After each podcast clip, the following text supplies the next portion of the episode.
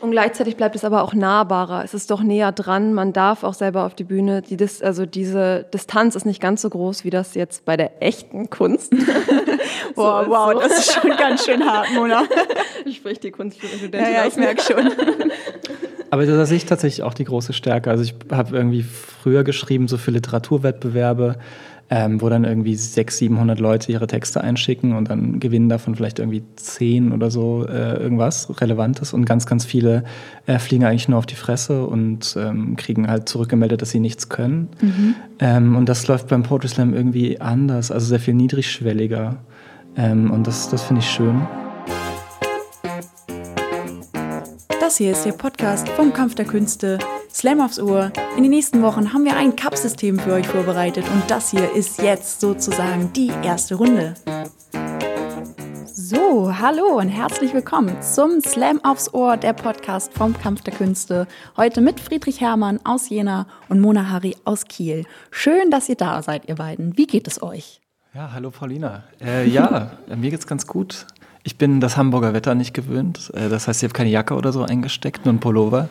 Und äh, habe erstmal richtig doll gefroren auf dem Weg. Deswegen hatte ich eigentlich die ganze Zeit auch noch die Maske vom Zug auf, um, um nicht ganz so doll zu frieren. Also sogar auf der Straße. Aber auf deinem Pullover sind sogar kleine Anker oder so kleine, kleine Schiffs. Rädchen, das ist eigentlich oder? ein Pullover für jede Gelegenheit, das ist ein bisschen geschummelt, weil man kann immer irgendwas äh, benutzen. Ah oh gut, okay. Also ich, äh, Audiodeskription für alle, die zuhören. Es gibt ja keine andere Möglichkeit, den Podcast zu verfolgen.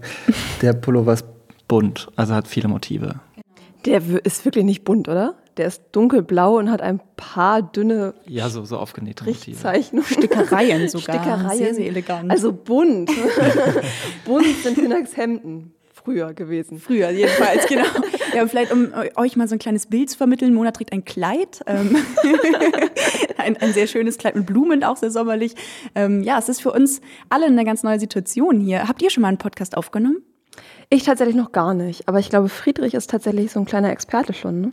Ach nee, das würde ich nicht sagen. Ich habe nur den Lockdown benutzt, um so ein paar Interviews per Telefon zu führen mhm. und habe da eine kleine Podcast-Reihe gestartet namens Zwangspause. Ich habe 25 Folgen davon aufgenommen und dann irgendwann hatte ich keine Lust mehr. Aber jetzt freust du dich schon wieder hier zu sein. Ja, ich freue mich, ich freue mich sehr. Und Podcast ist auch ein Format, mit dem ich viel anfangen kann. Ich finde es sehr gut. Ich höre sehr, sehr viele Podcasts selber und äh, ja, es ist ein super schönes Format. Das tue ich auch. Ja? Hören zumindest, ja. Was hörst du denn so? Alles Mögliche, also vor allem Nachrichtensachen, so Lage der Nation und Wochendämmerung. Hm. Hm. Ja, die Lage der Nation hm. ist, ist, super. Also kann ich auch ja. nur sehr empfehlen. Bei, also dann, während Corona habe ich es irgendwann nicht mehr gehört, weil so diese Dauerbeschallung und dann auch noch äh, mhm. das, das wochenlange Update dazu, das, das konnte ich dann nicht mehr. Aber wenn man, so alle Themen sind dann so abgedeckt, das ist sehr, sehr gut. Ja. Ja, das stimmt schon. Aber die das auch so ein bisschen während Corona, sage ich mal, diese Reizüberflutung dann teilweise jetzt auch, dass natürlich sich alles nach digital verlagert hat? Ja, schon so ein bisschen. Also ich war am Anfang wahnsinnig dankbar, gerade in den ersten Tagen, dass alle so viel online gemacht haben. Das mhm. habe ich richtig so als Anker genutzt, auch gerade, dass die ganzen Slam-Kollegen und Kolleginnen ganz viel gemacht haben. Das war irgendwie dann gut, zu Hause zu sitzen und zu wissen, okay, sie sind noch irgendwo da, mhm. auch wenn sie jetzt nicht mehr so greifbar in der Nähe sind. Aber nach so ein paar Tagen oder so nach zwei Wochen spätestens, ja, bin ich dann da auch wieder so ein bisschen auf Distanz gegangen und auch die ganzen Zoom-Konferenzen und so, von denen ich dann doch auch einige hatte. das ist nicht meine Welt. Das finde ich total. Das ist, ähm, also es funktioniert alles und es ist toll, dass wir diese Möglichkeiten haben, aber mich strengt es wahnsinnig an, wenn das Gegenüber nicht in der Nähe ist und die ganze Mimik und Gestik fehlt und man so verzweifelt versucht zu verstehen, was gerade passiert. Aber es ist, ich bin immer wahnsinnig angespannt hinterher und froh, wenn es mal in Real Life wieder funktioniert mit der Kommunikation und der Anwesenheit. Ja, wir hatten das auch vorhin, als ihr jetzt ja gerade ankam. Wir sind ja im KDK-Büro, ähm, dass wir auch das Gefühl hatten, es war ganz komisch, sich mal wieder in Natura zu sehen. Man wusste gar nicht, wie begrüßt man sich eigentlich noch. Ähm, der gute aber alte Fußkick. Ja, genau, der gute alte Fußkick, das stimmt. Das ist so ein Running Gag geworden. Ne? Ja. Aber das stimmt schon. Man ähm, ist dann doch sehr dankbar, wenn man wieder in diese analoge Form zurück darf. Aber gleichzeitig ist es auch so ein bisschen wie neu lernen, finde ich, in Teilen. Weil, also es ist auch seltsam, wie schnell so eine Normalität sich so verändert und dass man sich auch so daran gewöhnt, nicht mehr so viel und regelmäßig Leute zu sehen. Ich merke das jetzt auch, ich meine, ich komme jetzt aus Kiel. Überhaupt nach Hamburg fahren mal wieder. Oh Gott, das muss man erstmal wieder lernen, sich in so einer großen Stadt zu bewegen, ohne völlig wahnsinnig zu werden, weil einfach so viel Reizüberflutung ist. Und Kiel ist einfach ein Dorf im Verhältnis zu Hamburg so sehr. Es ist einfach so klein und überschaubar. Ja, große, so weite Welt sehr viele Möwen. Obwohl, die haben wir hier auch. Und wie ist es so in Jena, Friedrich? In Jena ist es, ist es nett. Also wir, wir waren ja ähm, viele Nachrichten, auch weil wir die ersten waren mit der Maskenpflicht. Mhm. Und dementsprechend sind wir jetzt dann auch relativ früh Corona-frei geworden. Es lebt sich eigentlich entspannt. Ähm, mir war das ganze Social Media ein bisschen viel. Ich mache deswegen jetzt auch eine Pause. Also ich habe es komplett erstmal deaktiviert über den Sommer. Und äh, das fühlt sich gut an. Also ich kann also ich, ich meine, es ist komisch im Rahmen von einem digitalen Medium Social, De also äh, Digital Detox zu empfehlen, aber ähm, trotzdem kann ich äh, kann ich dazu raten. Ja, also zumindest runterzufahren, das das tut sehr gut. Ja. Hört den Kampf der Künste Podcast, aber sonst einfach nichts. Genau, ich glaube, dann ist man einfach super gut bedient. Das denke ich auch. Quantität runter, die Qualität hoch und ich glaube, das kriegen wir hier sehr gut hin mit dem Podcast. Ja, ähm, weshalb wir heute, heute Abend, sage ich schon, das ist erst nachmittags, ähm, weshalb wir heute hier sind, ähm, ist ja das Cup-Duell. Ihr seid ja nicht nur zum Spaß hier, ihr wollt heute noch einen kleinen Wettbewerb ähm, performen sozusagen und ihr habt beide jeweils einen Text mitgebracht und den werden wir gleich abwechselnd hören. Also erst Mona Hari, dann Friedrich Herrmann. Hermann. Und ähm, dann könnt ihr da draußen das Ganze im Anschluss bewerten auf der ähm, KDK Homepage im Internet und könnt dann wählen, wen ihr von den beiden in einem Halbfinale sehen wollt. Und ähm, genau, wir werden heute mit Mona Hari starten. Und ähm, ja, ich bin sehr gespannt auf deinen Text. Unser erster Gast kommt aus Kiel, philosophiert mit Kindern und schreibt gern über den Norden. Ihr kürzlich erschienenes Buch Norden, erhältlich überall, wo es Erhältliches gibt, hat sie sogar selbst illustriert. Aber nicht nur mit Stift und Papier, sondern allgemein ist sie handwerklich eine Queen.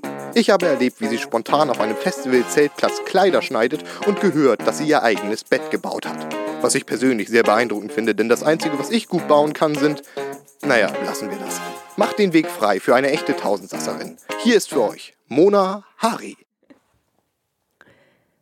Dort, wo Sinneseindruckstau im Morgengrau auf Spinnennetzen liegt, und wo ein Zitronenfalter an Gedankenfäden zieht, dort, wo Wissensvorerfahrungsfahnen und Moosgewächse wachsen, dort, wo finstere Hirngespinster bei einem Kaffeekränzchen flachsen, wo Verknüpfungsdenkbewegung fast wie Blätterrauschen klingt und das Grübelmonster manche Euphorie zum Weinen bringt, wo durch Wolkenturmgedanken manchmal Geistesblitze zucken und vereinzelt kleine Zweifel zwischen Zauderhölzern hocken, dort im Denkbewegungsdickicht, dort im Dunkeln, dort entstand ein Gedanke, der auf wackeligen Beinen seine Reise hier begann. Der Gedanke, dieser Einfall, der Impuls einer Idee, war ein Zwischenraumereignis, war ein Wunder, so wie Schnee.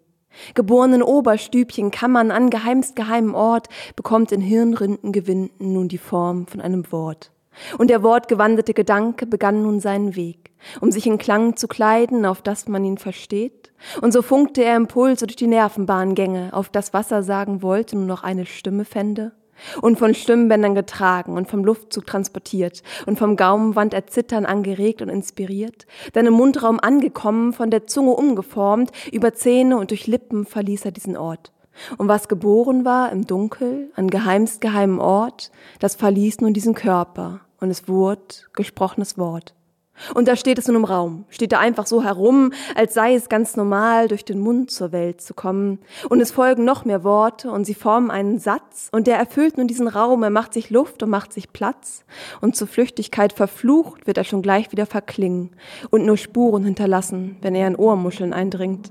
Und wenn es ihm gelingt, in Ohren einzudringen, dann bringt er dort das Trommelfell ganz unverhofft zum Schwingen.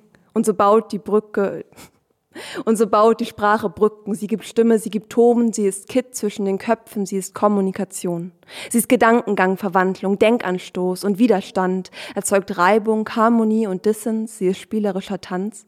Und wir können niemals wirklich in die anderen Köpfe sehen, doch dank Sprache können wir ein bisschen mehr verstehen. Wir können Seemannsgarne spinnen, können Geschichten uns erfinden, können auf Bühnen uns versprechen, können Bildwelten verbinden, können Gedankenwelten teilen, können Utopien denken, können streiten, diskutieren und Gemeinsamkeiten finden. Sprache baut für uns Gedanken, Sprache schreibt sich in uns ein, in die Form, wie wir denken, in die Form unseres Seins. Denn die Grenzen meiner Sprache sind die Grenzen meiner Welt und ich kann nur das benennen, wofür mir das Wort einfällt. Und wer eine Stimme hat und Gehör bei vielen findet, besitzt dadurch großen Einfluss, der mit Macht sich bald verbindet. Und wer andersherum Macht besitzt durch Status, Geld oder Gewalt, der besitzt auch eine Stimme, die viele Ohrmuscheln beschallt. Und so sind Sprache und gesellschaftliche Macht sehr eng verzahnt und, weil wir doch immer schon so sprechen, ist Macht und Sprachgut getarnt. Sprache prägt die Wirklichkeit und Sprache ist von Wirklichkeit geprägt. Sie ist auch Spiegel der Gesellschaft, sie zeigt, wer den Ton anschlägt. Und nun waren eben lang vor allem Männer an der Macht und das hat auch in der Sprache seinen Niederschlag gehabt, weshalb Sprache andere Geschlechter leicht mal unsichtbarer macht. Und irgendwann entstand dann der Gedanke, den Sprachgebrauch so zu verändern, dass nicht nur Männer sichtbar sind. Man dachte sich, man könnte gendern. Man dachte sich, man könnte vielleicht Mehrstimmigkeit wagen und nicht nur weiße, reiche Männer sollten eine Stimme haben. Man dachte sich, man könnte es bei Zeiten auch mal lassen, Worte zu verwenden, die rassistisch sind und allgemein menschenverachtend. Und man könnte vielleicht auch mal solche Witze hinterfragen, die auf Gruppen runtertreten, die es eh schon schwerer haben.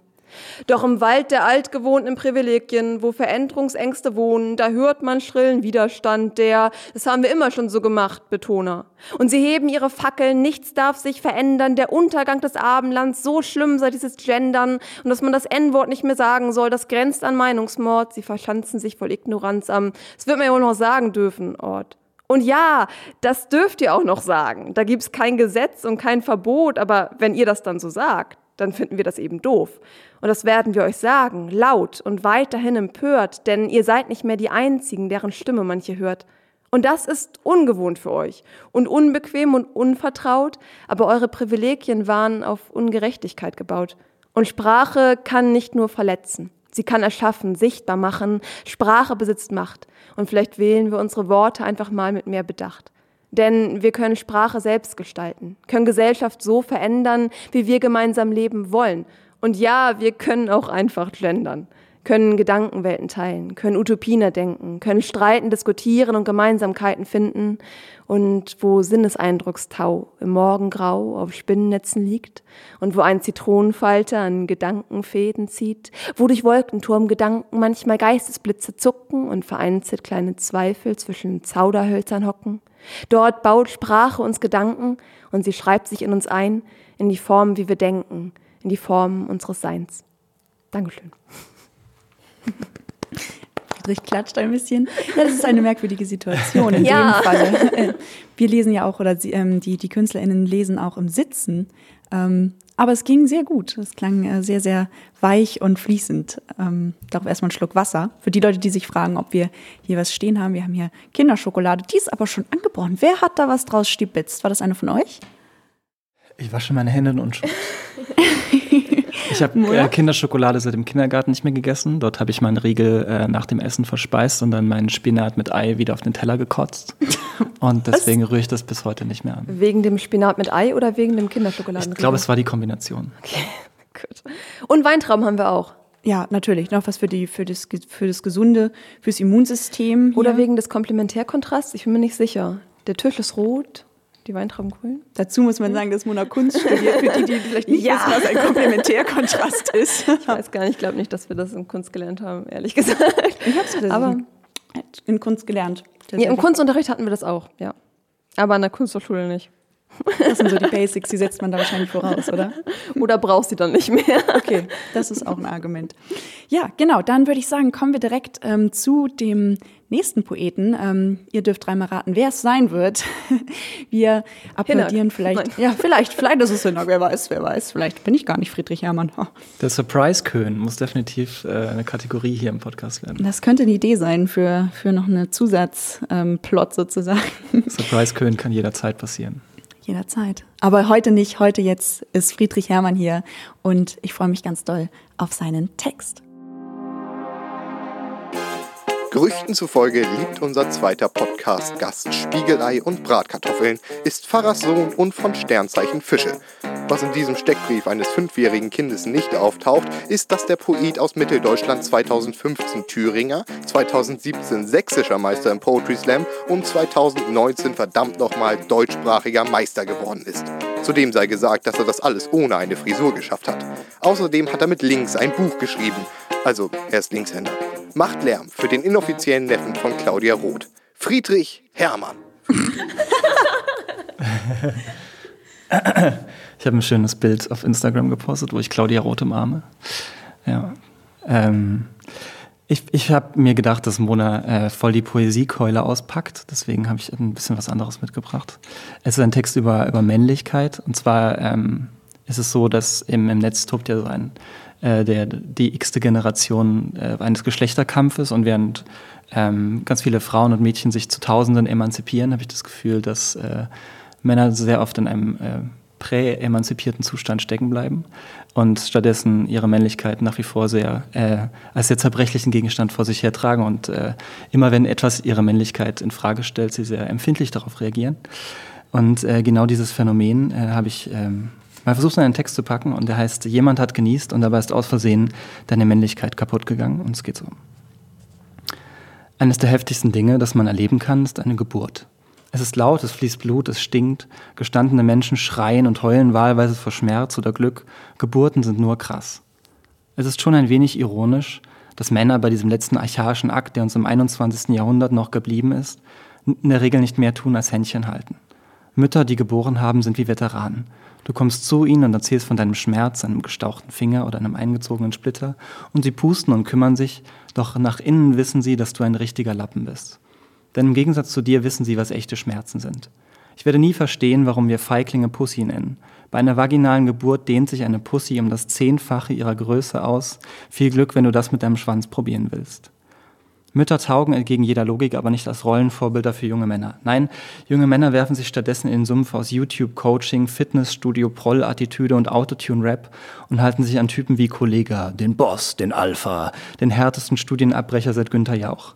Zugegeben, allein sein Äußeres ist ein Faustschlag in die Fresse der verweichlichten Polunder-Bourgeoisie und die Titel seiner Rap-Alben sind allesamt moderne Klassiker. Was haben wir da? Zuhälter-Tape, Boss der Bosse, Zuhälter-Tape 2, Alpha-Gene, Zuhälter-Tape 3, Boss-Aura, Zuhälter-Tape 4, Imperator. Was als nächstes kommt, wir dürfen alle gespannt sein.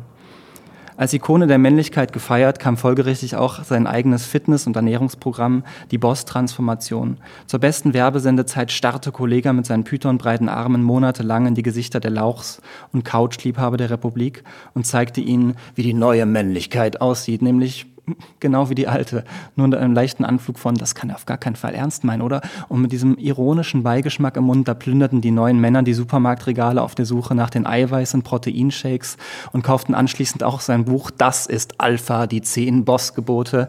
Und wem das alles schon protofaschistisch und männlich genug, aber noch nicht verrucht und shady äh, ist, der kann sich seit diesem letzten Jahr äh, auch bei Kollegas Mentoring-Programm anmelden. Es heißt das Alpha-Mentoring, wie auch sonst. Und du hältst dort die Einladung zu einer geheimen Facebook-Gruppe und einen wöchentlichen Videochat mit Kollega genannt, der Boss Call, wie auch sonst. Und es kostet 2000 Euro. Ja, wie viel auch sonst. Wie muss man sich die Typen, die da drin sitzen, vorstellen? Ja, so das, was mein Leben gerade nach vorne bringt, ja, das ist Sonntagabend mit der Webcam auf die Adern von Kollegas Bizeps starren und mir denken, ha, geil. Aber nicht gay gemeint, ja? Wie fragil kann Männlichkeit sein? Die Antwort lautet ja. Nur vielleicht ist Häme und Sport nicht das richtige Mittel. Vielleicht mangelt es einfach nur an Alternativangeboten. Vielleicht mangelt es an Programmen wie diesem. Du, bist du ein echter Mann? Und liebst lange Herbstspaziergänge und feste Umarmungen? Magst du Kriegs? Dramen mit Reese Witherspoon und Matt Damon und frisch gedörrten Apfelchips? Hast du einen Penis? Von durchschnittlicher Länge und findest, naja, dass er eher stört beim Kuscheln? Hast du Muskeln? Die ausreichen, um eine mittelfest versiegelte Konserve aufzuschrauben, wenn sie schon jemand vorgelockert hat? Dann bist du hier richtig, denn das ist Beta. Und Beta ist ein Ort für Männer. Die das Konzept von Männlichkeit eher albern finden und naja, nicht dringend auf ein Moschus-Duschgel mit Stierhodenessenz angewiesen sind. Werde jetzt Mitglied für überaus faire 4,99 Euro pro Quartal und triff noch heute deinen neuen Trainer, Steven. Das bin ich. Unterhalte jede Woche exklusive Videos. Da rede ich dann über gute Nackenmassagen und zeig dir, wie man ein Badezimmer putzt. Ach, das wird Wahnsinn. Sichere dir jetzt deinen exklusiven Premium-Zugang. Und wenn du noch heute anrufst, dann gibt's als extra so eine flauschige Fließdecke für Pärchenabende. Die haben so zwei Ärmel dran. Da könnt ihr dann beide reinklüpfen, du links und sie rechts. Und ich leg noch extra eine Teetasse drauf mit einem Henkel auf jeder Seite der Tasse, sodass man sie von Netflix gut weiterreichen kann, ohne sie umständlich eindrehen zu müssen oder sich die Fingerchen zu verbrennen. Ach, das ist so praktisch. Werde auch du Beta oder Gamma oder Delta oder Omega, weißt du. Es gibt viele Buchstaben im griechischen Alphabet. Ich würde sagen, jeder sucht sich seinen aus und dann tauschen wir fröhlich herum und haben eine gute Zeit, anstatt aufeinander rumzuhacken. Das klingt fair. Ja, wie? Auch sonst.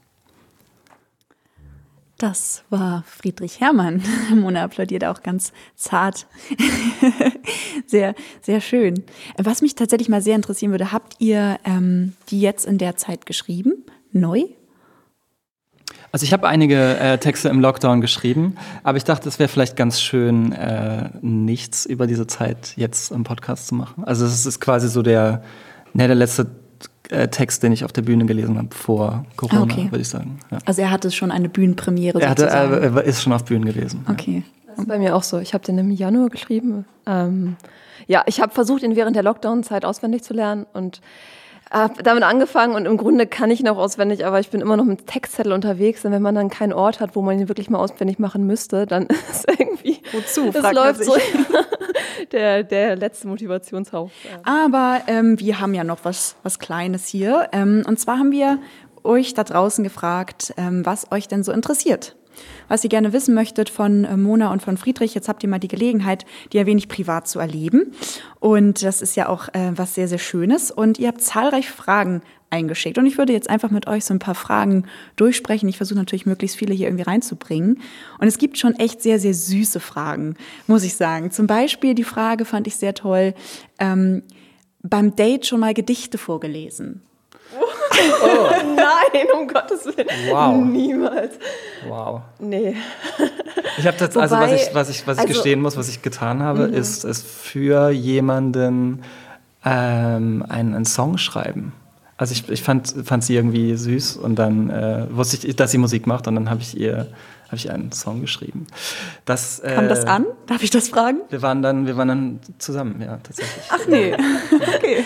Wenn ich jetzt darüber nachdenke, ähm, ja, aber nicht so, wie man vielleicht denkt, sondern. Vor allem nicht die waren- eigenen, oder? Ich meine, das Na- ist ja na- mega naja, eklig. Doch, naja, wir, also wir hatten halt an dem Abend, ich habe es vorhin schon erzählt, das letzte Mal, als ich in einem ähm, Poetry Slam Podcast war, haben wir zwar keinen Text aufgenommen, aber sind jetzt seit sechs Jahren zusammen. Und an dem Abend waren wir auch noch beim Poetry Slam. Also es wurde dann ja quasi zu einem Date und wir haben beide auch Texte auf der Bühne vorgetragen. Gilt das dann? Ach so. ja, würde ich schon sagen. Doch, okay, ich auch. gut, dann. Also wenn man das doch ausweitet, glaube ich, dann, also auf den ersten Blick würde man sagen, niemals, aber indirekt. Nicht füreinander. Genau. An dem Abend. Ja. Aber habt ihr das schon mal erlebt, dass man so als, als, als Anmache irgendwie so ein Gedicht bekommt? So als, weiß ich nicht, auf, auf irgendwelchen Plattformen wie Tinder oder so? Mir schreiben manchmal Leute über Instagram mit eigenen Texten, ob Mhm. ich was dazu sagen kann. Ähm, das sehe ich aber eigentlich nicht als äh, ja. Annäherungsversuch oder Date. ähm, aber manchmal ist es das vielleicht. Ich kann das schlecht. Wer weiß das schon. Ich kann das schlecht. Meistens lese ich die? Texte gar nicht durch. Vielleicht stehen ja ganz versaute Sachen dann drin. Sollte ich mal aufmachen, die Ordner. Ja, mm, ah, okay, gut, ja. Also dann vielleicht schon. Um Gottes Willen, ja, diese eine Situation beim, aber das war natürlich kein Date, aber wir hatten mal beim Pony Slam, ich habe moderiert und dann war ein Mensch auf der Bühne und der hat einen Text gemacht, der begann mit, ähm, ja, also äh, der Text von Mona mit dem Norden, der ist ja ganz toll. Und dann ist der Text ganz komisch gekippt in Ah ja, Mona ist ja so toll. Und dann ist er auf der Bühne mit einer Rose vor mir in die Knie gegangen Oh und ich bin gestorben auf der Bühne. Es war so unangenehm. Ich wusste gar nicht, was ich. Oh, Gott, es war ganz, ganz unangenehm. Und seitdem gibt es bei mir beim Slam die Regel, dass keine Texte mehr über mich geschrieben werden dürfen. Die inoffizielle. Das ist sehr intelligent, glaube ich. Es war so weird. Es war so unangenehm. Ich konnte ihn ja Gott sei Dank disqualifizieren, weil er eine Hast du das gemacht? hatte. Ja, er hat mir eine Rose auf der Bühne hingehalten. Auch nicht schlecht. Willst du mir eindeutig Requisite. Ach so, gut, ja klar. Ein bisschen süß ist aber auch. Es ist Aber ein- drüber. Es, ist, einfach drüber. Es, ich weiß nicht, ob das süß ist. Also, ah, ja, natürlich ist es süß gemeint, aber ist es wirklich süß? Gerade wenn man bedenkt, dass der einfach ungefähr dreimal so alt war wie ich und überhaupt nicht, also, Das macht natürlich all den Unterschied. weiß ich nicht. Wenn er unfassbar gut Manchmal, ausgesehen hätte. Tatsächlich bekomme ich häufig, bekomme ich, nein, das macht keinen Unterschied. Aber wenn es jetzt jemand aus meinem Freundeskreis gewesen wäre oder mit jemandem, mit dem ich schon mal geflirtet hätte oder irgendwas so, was auf Gegenseitigkeit schließen würde, aber das ist, man bringt jemanden ja auch in eine unangenehme Situation und ich habe sowieso das Gefühl, dass manchmal Dinge sehr nett gemeint sind, aber einfach nicht cool sind Beispiel, ich habe ja gerade diesen Brüstetext, der bei euch ähm, online gegangen ist gerade. Und daraufhin hat mir dann ein Mann geschrieben, der es sehr, sehr nett gemeint hat, der gesagt hat, wie toll er diesen Text findet. Aber es war einfach super unangebracht, was er mir dann geschrieben hat für Dinge. So. Und dass er dann irgendwie angefangen hat, seine Ex-Freundinnen und die Körper von denen mir zu beschreiben und mir Tipps für Sex zu geben, wonach ich wirklich nicht frage in diesem Text. Und es ist, wo ich so denke, Leute, ich mache einen Text darüber, dass ihr bitte aufhören sollt, Frauenkörper zu vergleichen und du schickst mir eine wirklich, wirklich nett gemeinte E-Mail damit, wo du Frauenkörper vergleichst und mir Tipps gibst. Es ist, und es ist so schwierig dann, wie man darauf reagieren soll, weil es halt total nett gemeint ist, total aufrichtig nett gemeint ist, aber unter total vielen Aspekten einfach nicht nett ist. Ja, so. genau. Das ist eine schmale Grenze irgendwie, die man da echt, das ist echt ein Balanceakt, finde ich auch tatsächlich. Was ist zu viel, was ist nett, was ist übergriffig auch dann ja wirklich, in dem Fall dann auch, finde ich. Ja. Also es ist schon ein Eingriff auch in die Intimität und Privatsphäre, ja auch da definitiv. Okay, jetzt habe ich kurz geweint. Ja, jetzt haben wir, das, haben wir das Thema auch kurz angerissen, auf jeden Fall. Ähm, jetzt äh, nochmal schnell zu ein paar anderen Fragen hier, ähm, um bei, bei unangenehmen Dingen auf Bühnen zu bleiben vielleicht. Habt ihr schon mal auf der Bühne gepupst? Oha, Friedrich schluckt die Weintraube schnell hinunter. Niemals. Also, ähm, das, ist, das ist eine sehr indiskrete Frage. Auch Die verdient, die verdient eigentlich eine sehr indiskrete Antwort. Aber mir fällt nicht mehr Indiskretion ein, als die Frage selbst ist. Hm. Also, ich glaube, es gibt keine Lebenssituation, der man sich länger aussetzen kann, ohne dass man währenddessen irgendeiner Form das mal akustisch untermalt.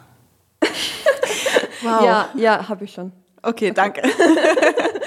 Das war ein bisschen pointierter. Ähm, warum ist Poetry Slam so wichtig? Äh, Auch ist es vielleicht mal das? allgemein. So nicht, nicht, nicht für euch per se, sondern vielleicht auch allgemein. Also das müssten jetzt die Leute, die äh, regelmäßig als, als Fans auf Poetry Slams äh, gehen, beantworten. Also es ist für, natürlich für mich wichtig, weil ich irgendwie mein Geld damit verdiene. Ähm, aber ist es auch das, was die Leute wirklich vermisst haben im Lockdown? Die Frage kann ich nicht beantworten für die Leute, die gerne hingehen. Ähm, weil ich habe so ein bisschen für mich festgestellt, dass ich äh, schon sehr unwichtig bin. Also diese, diese ganze Corona-Situation, die hat so ein bisschen vor Augen geführt, dass wir die allerletzten sind, die in den Luftschutzbunker kommen, wenn, wenn Dinge wirklich mal ernst sind. Weil wir, weil wir äh, als Poeten schon irgendwie der Blinddarm der Gesellschaft sind. Das muss man schon irgendwie so sagen und sehen.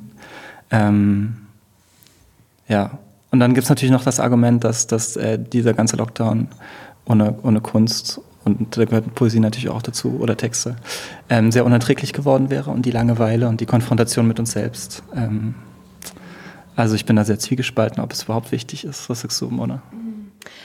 Ja, also was die eigene Irrelevanz angeht, da würde ich mich mal anschließen. Aber das Format ist man ja vor allem nicht nur selber, sondern überhaupt, dass es dieses Format gibt. Und tatsächlich bin ich da, ähm, ja, also ich habe jetzt lange an der Kunsthochschule studiert und weiterhin Poetry Slam zu machen, war immer eine Zerreißprobe, denn bildende Kunst studieren und Kleinkunst machen führt einen zu selber, ja, zu gewissen äh, persönlichen Abgründen und man hinterfragt das Format einfach auch immer wieder und versucht sich zu, rechtfertigen, warum man trotzdem dabei ist. Und tatsächlich glaube ich an dieses Format in gewisser Weise, weil es ähm, auch Brücken baut. Also es baut doch Brücken und man kann sagen, ja, es ist sehr intellektuell und es sind irgendwie alles junge Akademiker und so. Und das stimmt, aber das ähm, muss nicht so sein. Und es gibt auch immer wieder andere und vor allem, wenn dann mit so einem Format wie Poetry Slam an Schulen gegangen wird und so weiter, dann gibt es die Möglichkeit, dass Leute zu, anzufangen, zu, anfangen zu schreiben, die das sonst vielleicht nie getan hätten, weil plötzlich etwas erreichbar ist. Und es, im Grunde gilt es auch für mich. Ich hätte wahrscheinlich ohne Poetry Slam nie angefangen zu schreiben oder ähm, Freude an Spielen mit Worten zu haben. So, weil das einfach gar nicht, ähm, ja, also ich bin absolut privilegiert aufgewachsen, keine Frage, aber ich komme auch aus einer Handwerkerfamilie, nicht aus einer Akademikerfamilie. Und es war einfach für mich niemals, ich hatte nie Zugang zu irgendwelchen Lyrikerkreisen oder so. Ich hätte niemals angefangen, Lyrik zu schreiben, so auf dem normalen Wege. Und Poetry Slam, ja, gibt einem plötzlich die Möglichkeit, sich doch auch auszuprobieren und jeder darf auf die Bühne und es ist dann manchmal auch super wack und viele Leute hören sofort auch wieder auf oder so. Aber ich glaube, dass wahnsinnig viel Potenzial in einem Format steckt, um ähm, Leuten es zugänglich zu machen. Und ich glaube auch, dass da auch die Verantwortung bei uns allen liegt, dieses Format auch noch weiter zu öffnen und wirklich auch ähm, an Menschen heranzutragen, die vielleicht nicht ständig im Theater sitzen. Und ich glaube, das kann dieses Format eben, weil es alle Texte zulässt. Und die Möglichkeit gibt sich auszuprobieren auf der Bühne. Ähm, ich glaube man man muss das einfach aus zwei Perspektiven betrachten. Einmal von Publikumsseite und einmal von KünstlerInnenseite. Und ich hatte tatsächlich damals mal ein tiefen Interview mit einer Psychologiestudentin geführt, die mich interviewt hat zu dem Thema, ähm, warum Leute immer wieder, und es gibt das ja das Phänomen, dass es BesucherInnen gibt, die immer wieder kommen, ständig, irgendwie äh, wirklich dreimal die Woche teilweise auf Poetry Slams sitzen. Und was, was steht hinter so einer, man muss es ja schon fast Sucht nennen, ähm, was, was gibt das diesen Menschen?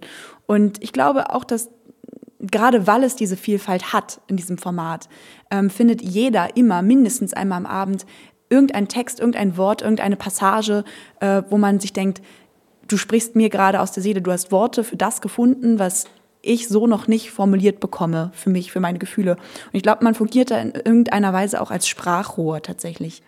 Und gleichzeitig bleibt es aber auch nahbarer. Es ist doch näher dran. Man darf auch selber auf die Bühne. Die Dis also diese Distanz ist nicht ganz so groß wie das jetzt bei der echten Kunst. wow, so wow, so. das ist schon ganz schön hart, Mona. Spricht die Kunststudentin ja, ja, ich merke schon. Aber da sehe ich tatsächlich auch die große Stärke. Also ich habe irgendwie früher geschrieben, so für Literaturwettbewerbe, ähm, wo dann irgendwie 600, 700 Leute ihre Texte einschicken und dann gewinnen davon vielleicht irgendwie 10 oder so äh, irgendwas Relevantes und ganz, ganz viele äh, fliegen eigentlich nur auf die Fresse und ähm, kriegen halt zurückgemeldet, dass sie nichts können. Mhm. Ähm, und das läuft beim Poetry Slam irgendwie anders, also sehr viel niedrigschwelliger. Ähm, und das, das finde ich schön. Also äh, das ist nicht, die Schwelle ist einfach so viel niedriger und man kann es so viel einfacher nehmen. Ähm, und, und man lässt eben die Leute entscheiden, äh, die sich den Text auch anhören und nicht Leute, die ja mehr oder weniger äh, in so einer erhabenen Juryposition sitzen und ähm, ganz komische Vorstellungen davon haben, was Literatur soll und kann und alle 30 Jahre älter sind als du. Und ja, da finde ich einfach, das hat dem Literaturbetrieb, der so subventioniert vor sich dahin schwimmt, irgendwie voraus.